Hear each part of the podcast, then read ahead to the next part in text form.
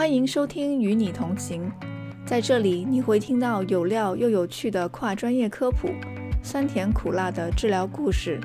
我们的内容涵盖特殊教育、康复医疗、无障碍环境设计和相关科研等等。在这里，我们关注全年龄段的特殊需求群体，旨在服务家庭和社区，也希望借此机会跟国内外同行多多交流。感谢你来与我们同行。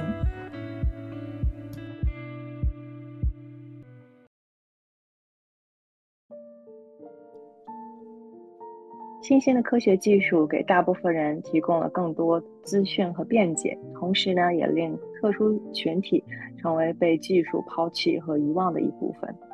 无障碍设计的概念在一九七四年被联合国提出之后，过去几十年来，已经在从空间规划到设计人类衣食住行的应用，不单让很多有特殊需求和残疾的用户更好地使用科技产品。同样呢，也提高了普通人的生活质量。今天呢，我们非常荣幸的邀请到国内的青年医疗建筑设计师刘家硕来我们与你同行做客。我们今年会一起讨论无障碍设计的一个话题，具体呢会听一下他跟我们分享如何给不同程度残障人士在医院设计的故事。刘家硕，请你自我介绍一下吧。你好，你好。非常开心今天有机会能够来到这个栏目，听名字我就非常喜欢这个栏目。然后与你同行嘛，就是和大家一起分享一些自己的工作中和生活中的一些感悟。然后今天这个话题正好我也在工作中有所接触啊，因为我做的是医疗建筑设计，所以也接触到了蛮多需要用到无障碍设施的一些特殊的人群。那么我自己是在二零一一年的时候出国到 UT Austin 读的书，后来在美国工作了八年左右，现在在上海工作，一直从事的都是医疗建筑相关的工作，所以在设计中积累了一些用户的特殊需求，也积累了一些自己的观察，今天可以和大家有机会一起分享。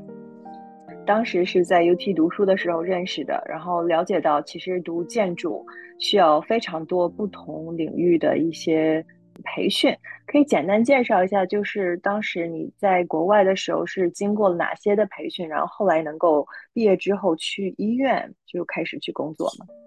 其实我当时在呃 Austin 读书的时候，并没有想到以后我设计会就是说 focus 在医院方面，反而是我。工作时候的一个契机，就是说，我的第二个项目恰好是当地一个非常有名的儿童医院。那么我去做的时候呢，我首先是参观了场地，和那些医院的工作人员一起去看的时候，就让我非常的惊讶，因为美国的儿童医院给我一种感受，它其实并不特别像医院，反而是很像，怎么说呢？很像是宾馆，或者有些时候像是一个儿童的游乐场，因为它是儿童医院嘛。还有一种像是博物馆，因为有些时候会有一些艺术品在里面，所以我当时我就想，哇哦，我作为一个建筑师，其实，在设计医院的过程中，我也不止在设计医院，我在设计好多种不同类型的建筑，它是一个蛮复杂的综合体，而且它其实让我觉得我在把这些东西融合在一起的时候呢，在给这些患者。因为当时是儿童医院，给这些儿童创造一个非常，嗯，让他们放松的环境，让他们来疗愈自己的身心。所以就是意识到了这点以后，加上在不同项目中进一步的接触，我就决定从事医疗建筑了。也就是以后我就一直在这个方向成长、成长、积累了下来。嗯，你的经验还蛮有意思的，因为我自己之前。同样在研究所读书的时候，只想着说毕业之后跟成人工作，没有想到自己会后来跟儿童工作，也是有一个契机。然后毕业之后第一份工作是在这个儿童诊所。现在听你这样子聊起来，的确，我们其实很多时候给儿童服务的时候，需要想的是不只是。当时服务的那一个场景？所以像比方说我们的治疗室，就是治疗室里边，经常就会哎突然变成一堆书的一个小博物馆，或者是各种玩具的一个小幼儿园。所以，所以还嗯，我还能够对这这个设计的这个需求其实蛮了解的，因为儿儿童的嗯，他们比较脆弱，而且他们移动范围有限。所以有的时候可能需要把这些设施和这些资源带到他们更容易去接受的地方。那在医院的话，这个把它设计成一个像可以更啊多元化、更有包容性的一个一个环境，其实是非常重要的。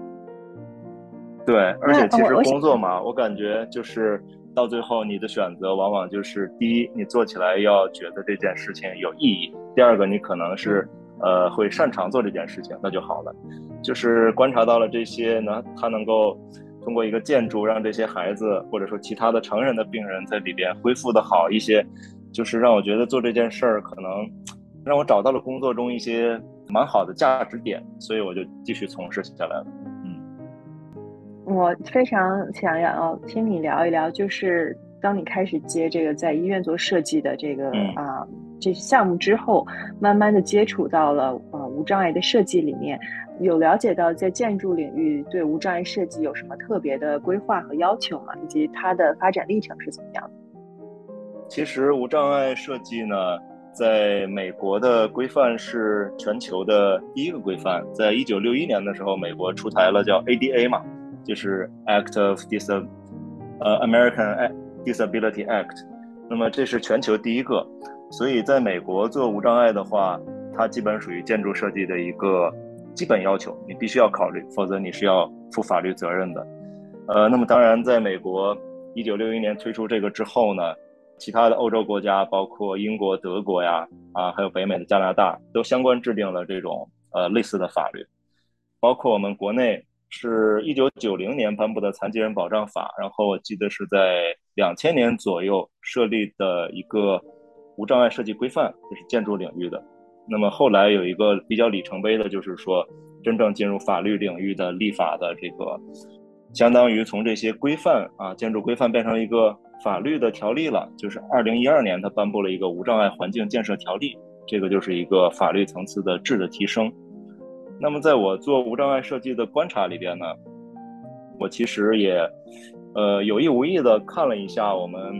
国内和国外的这种对比啊。我不知道你有没有发现，就是在我们国家，其实你呃路上其实蛮少看到残障人士的。那么你在商场的这些残疾人卫生间啊，因为我可能做建筑，观察这个多一点，还有这个路边的盲道什么的，其实你蛮少看到有人在使用。有些时候我就好奇，我说是不是我们国内就是说残疾人没有那么多啊，还是怎么样？还是说他设计的这个让人就是没有那么多人用？但是我查了一下呢，好像我们的基数还是蛮大的，只不过是因为我们的设计有些时候有一些不像美国有一个法律在严格的盯着你，你必须要做到那些啊，否则会有人告你。我们是比较就是在一个发展的历程中。所以，因为我们的设计没有现在特别形成一个全面的一个系统的一个连续性的系统，就导致不是特别的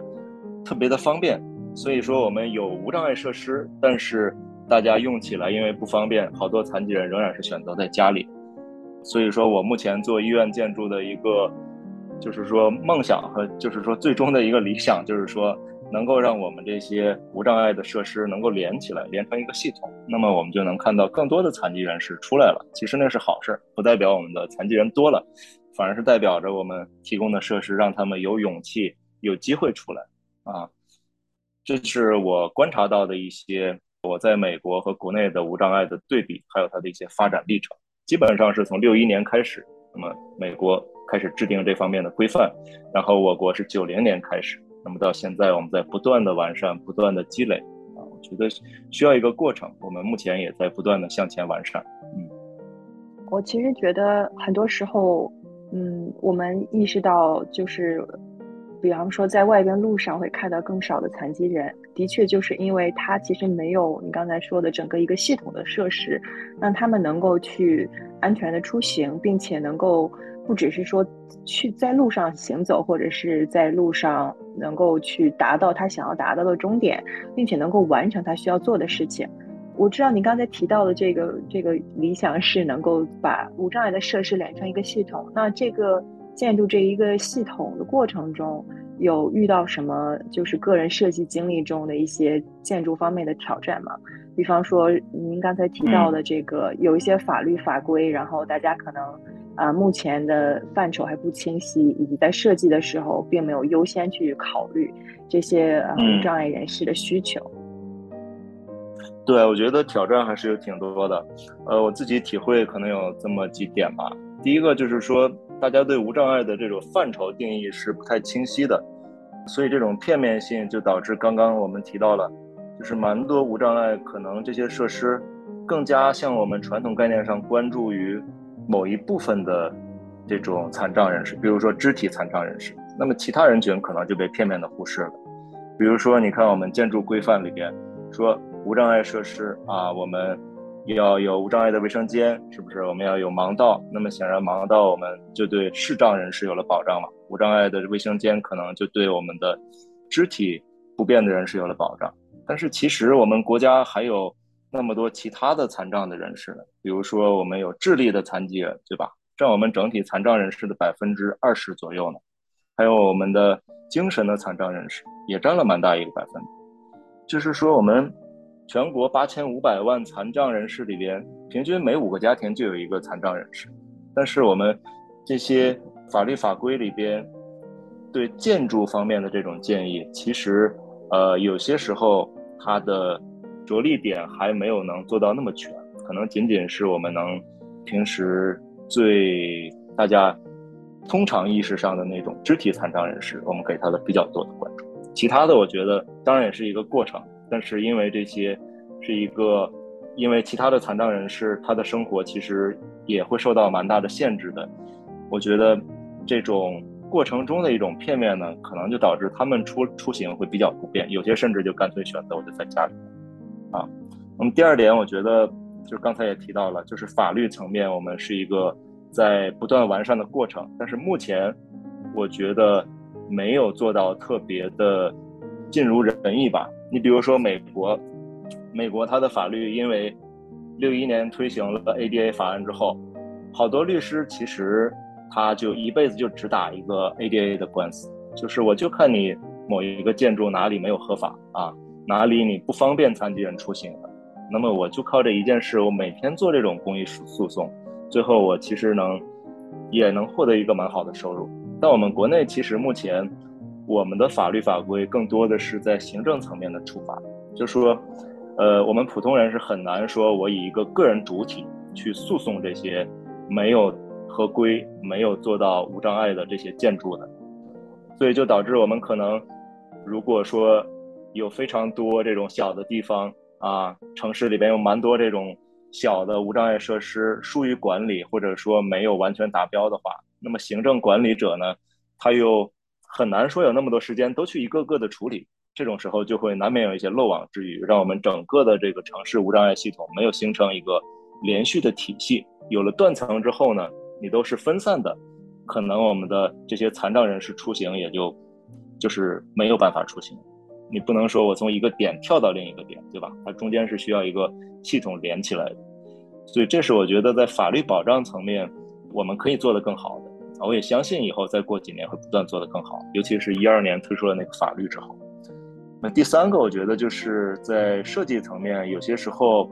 我们因为无障碍还是一个比较和其他发达国家相比，我们还是一个比较新的一个领域嘛。那么好多时候我们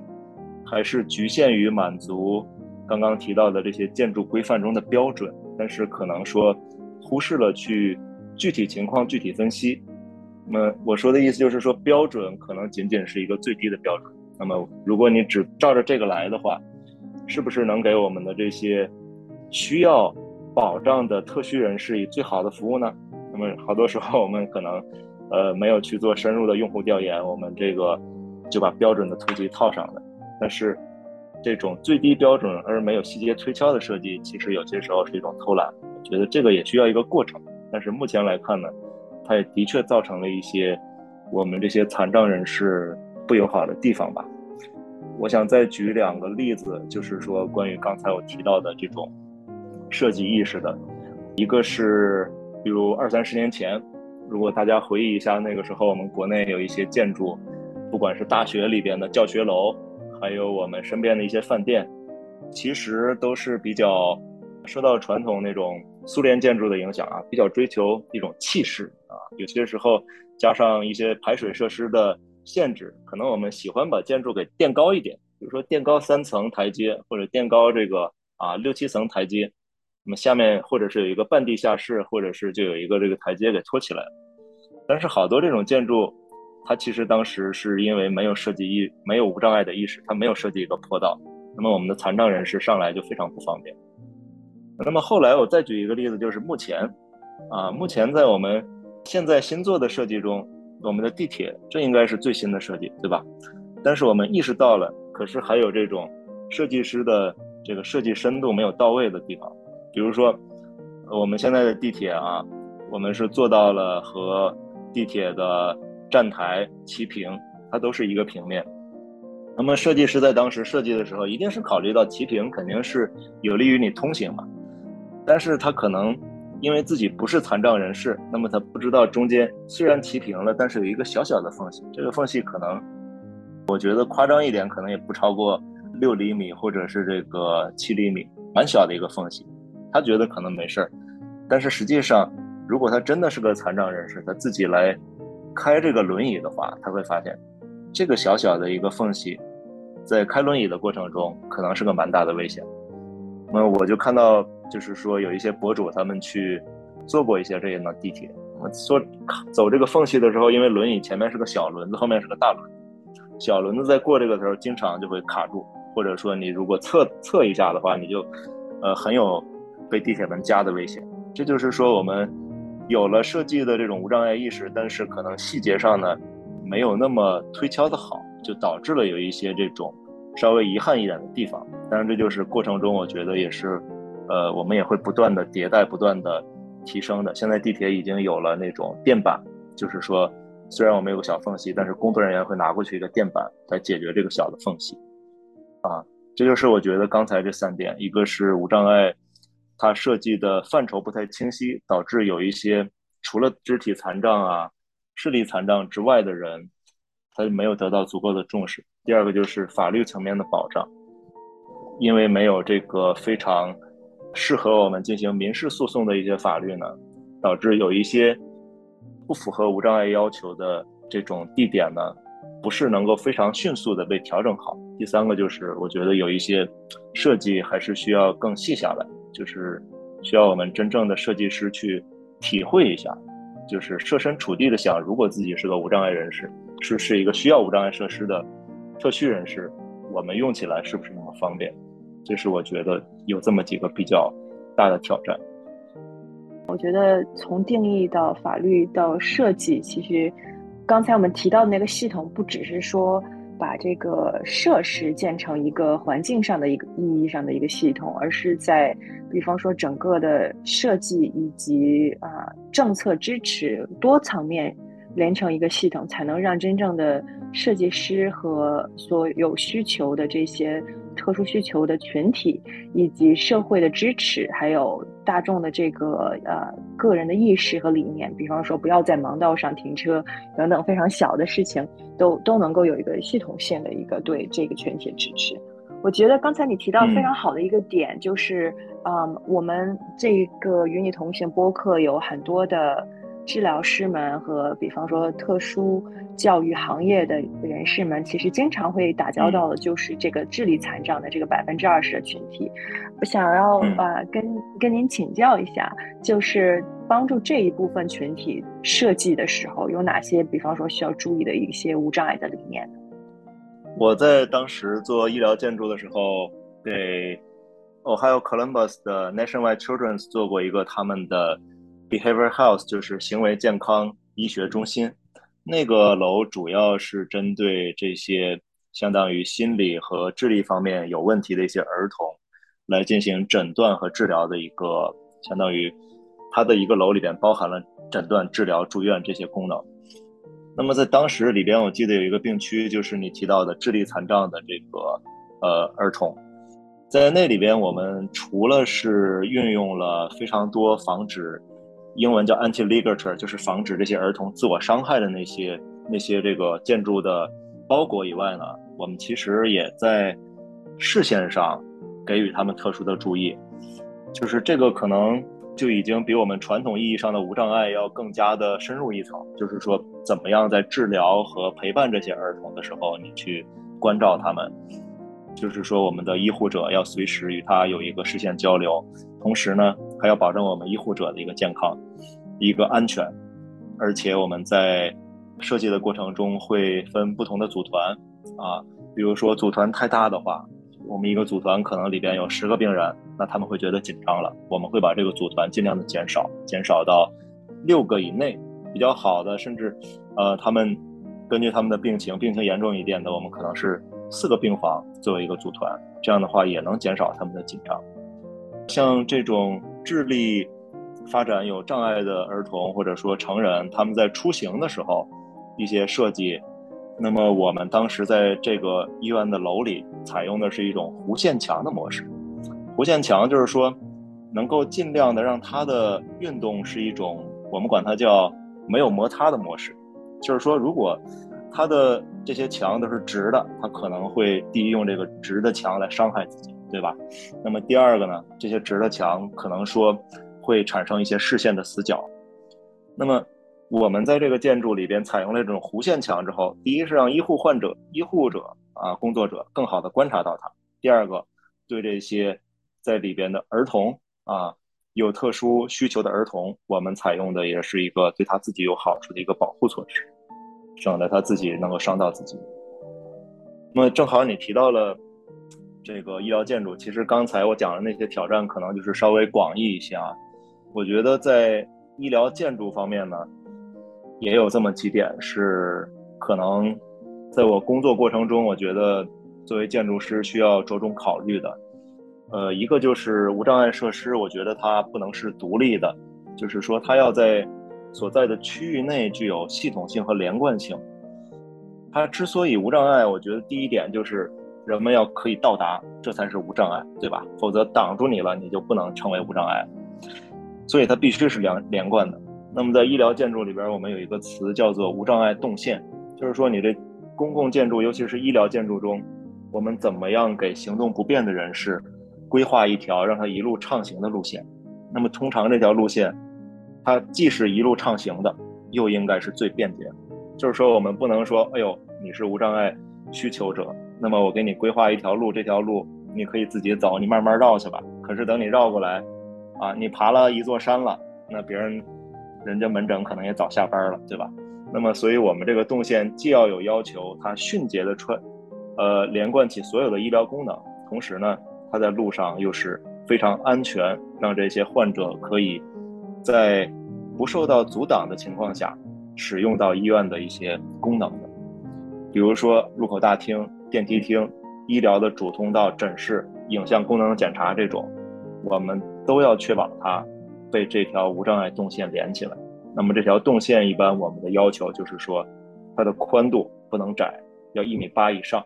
一米八以上，这样就能保证我们的轮椅可以双向通行啊。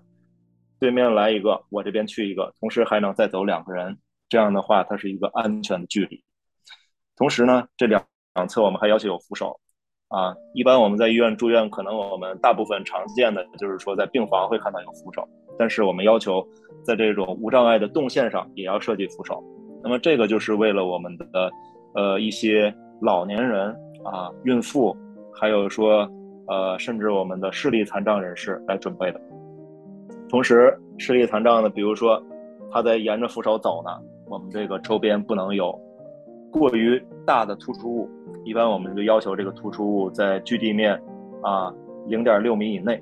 啊，不能再高了，高了可能就碰到他头了，引起危险了。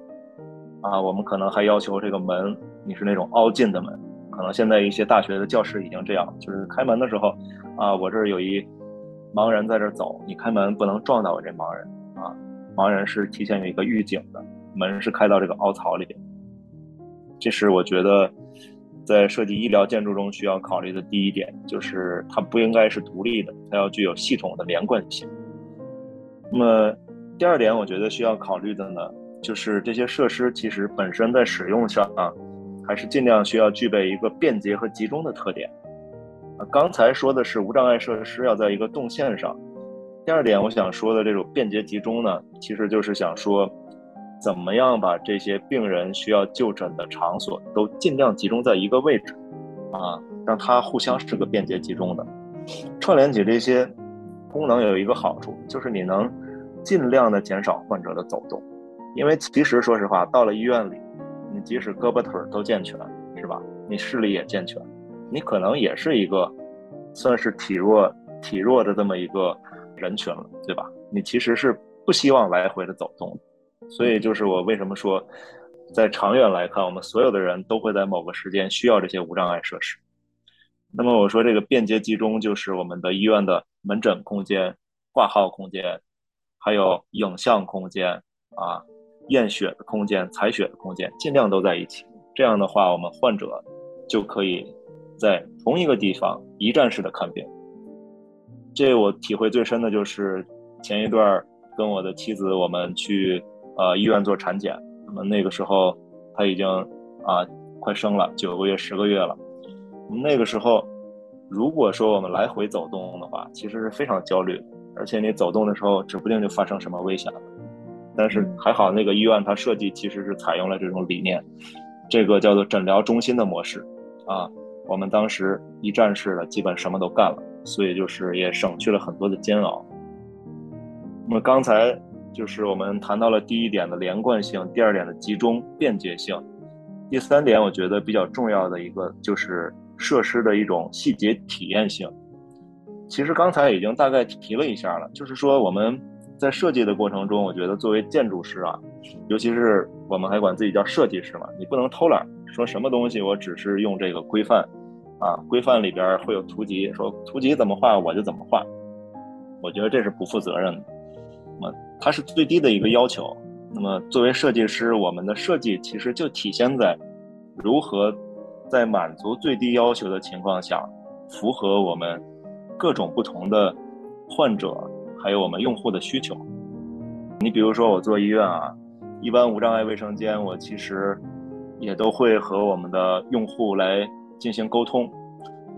比如说我们这个医院是消化道为主的一个医院，那么我就会和医院沟通，需不需要在我们我们的无障碍卫生间里放一个啊专门为人造肛门患者或者膀胱人造膀胱患者清洗这个假体袋的地方，对吧？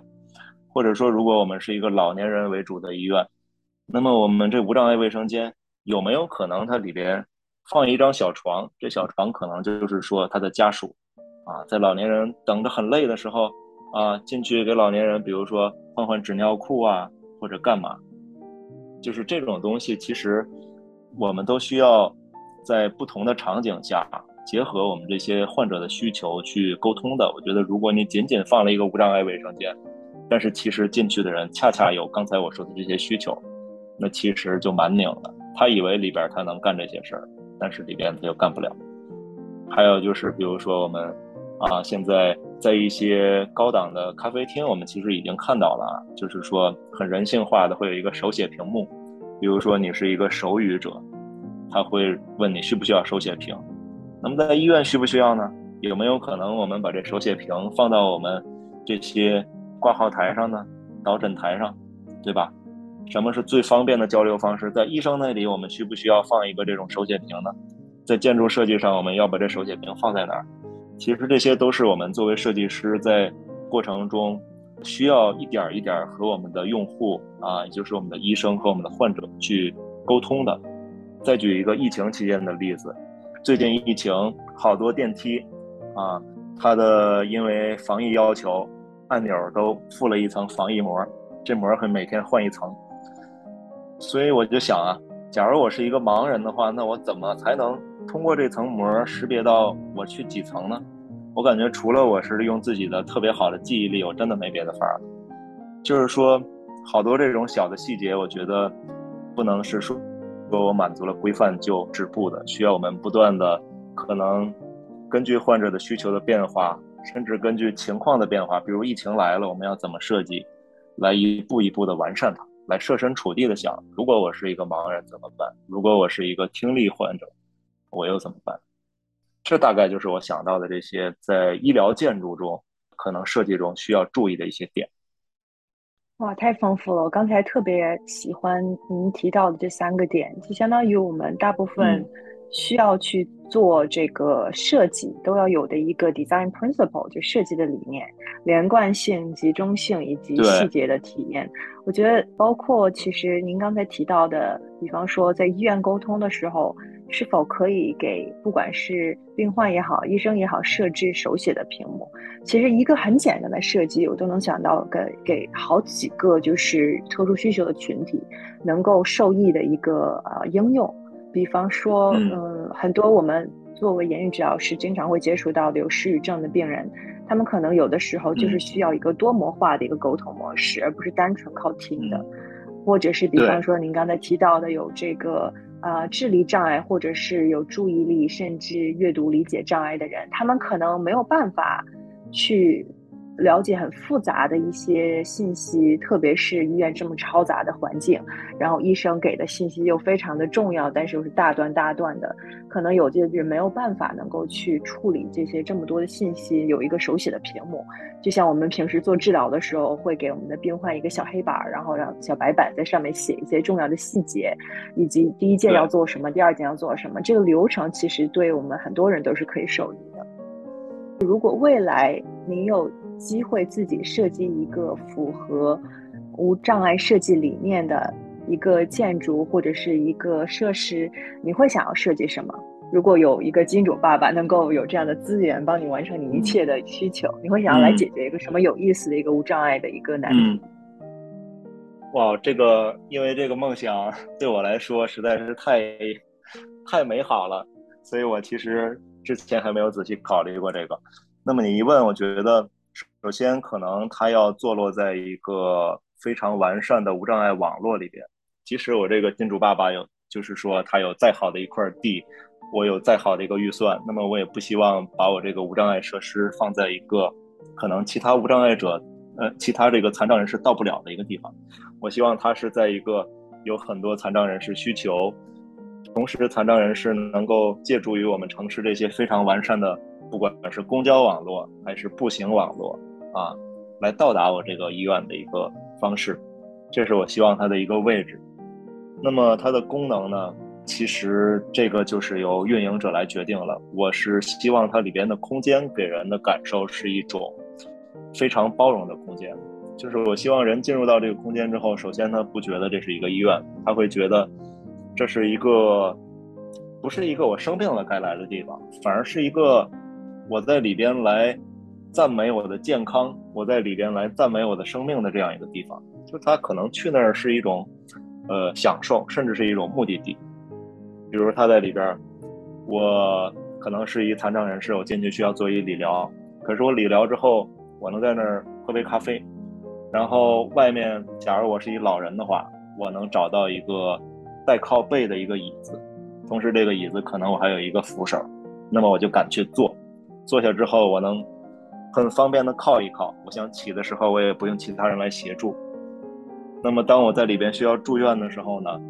我希望我这个设施在每一个卫生间都是推拉门。我希望它不是那种平开门，因为你知道，好多医院或者说公共场所设计了非常豪华的卫生间，无障碍卫生间，但是它是一个弹簧门。啊，那个弹簧门连正常人都需要很努力的去拉，你能想象我坐着轮椅是什么感受吗？嗯，就是可能我觉得这些东西不一定真正就花这个金主多少钱，可是如果他愿意听我们建筑师的建议的话，我会给他选这种残障人士最能使用起来最友好的一种东西。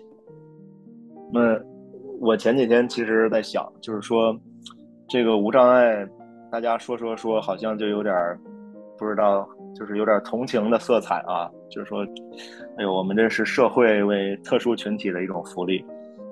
其实我前几天就结合冬奥会，尤其是冬残奥会，我在想，那为什么我们要有冬残奥会呢？冬残奥会不就是在告诉大家，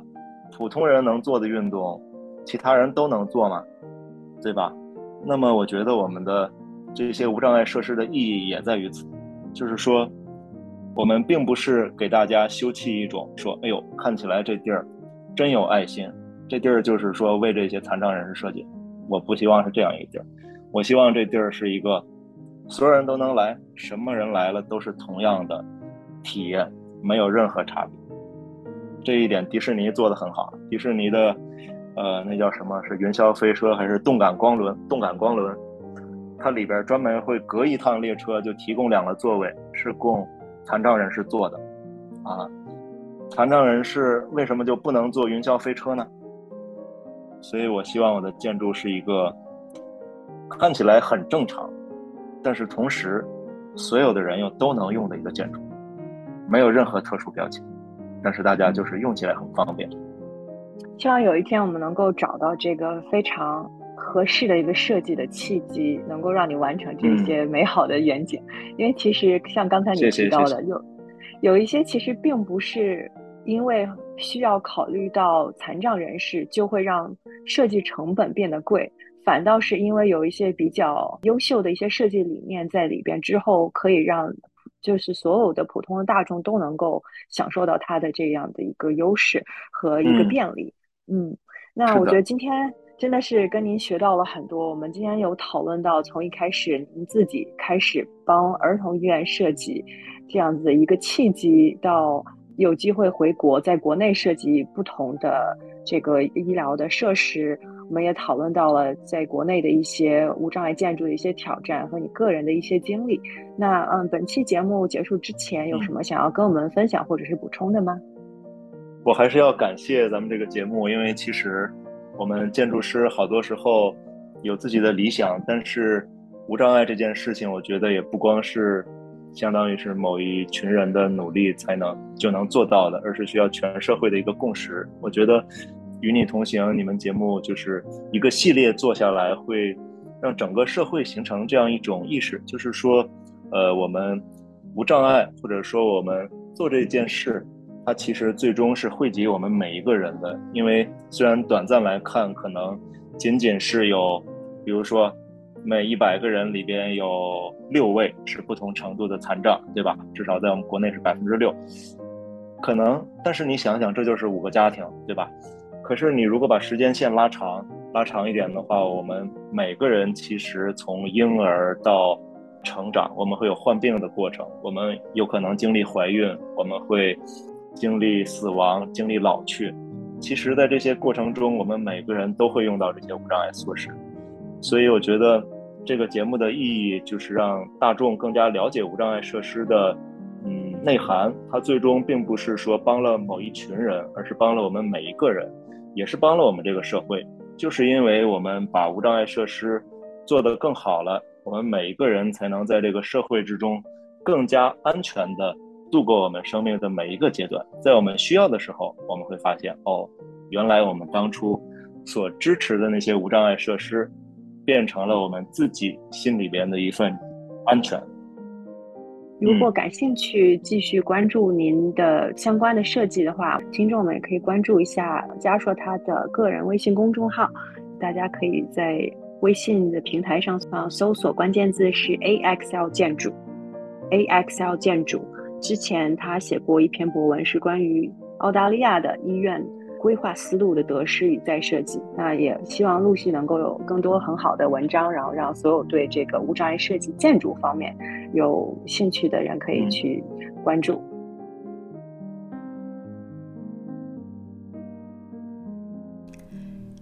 你可以关注微信公众号 Tree Logic，或者在知乎上输入关键字“特殊需求群体互助会”和言语治疗师文月来找到我们。感谢你来与我们同行，我们下回再聊。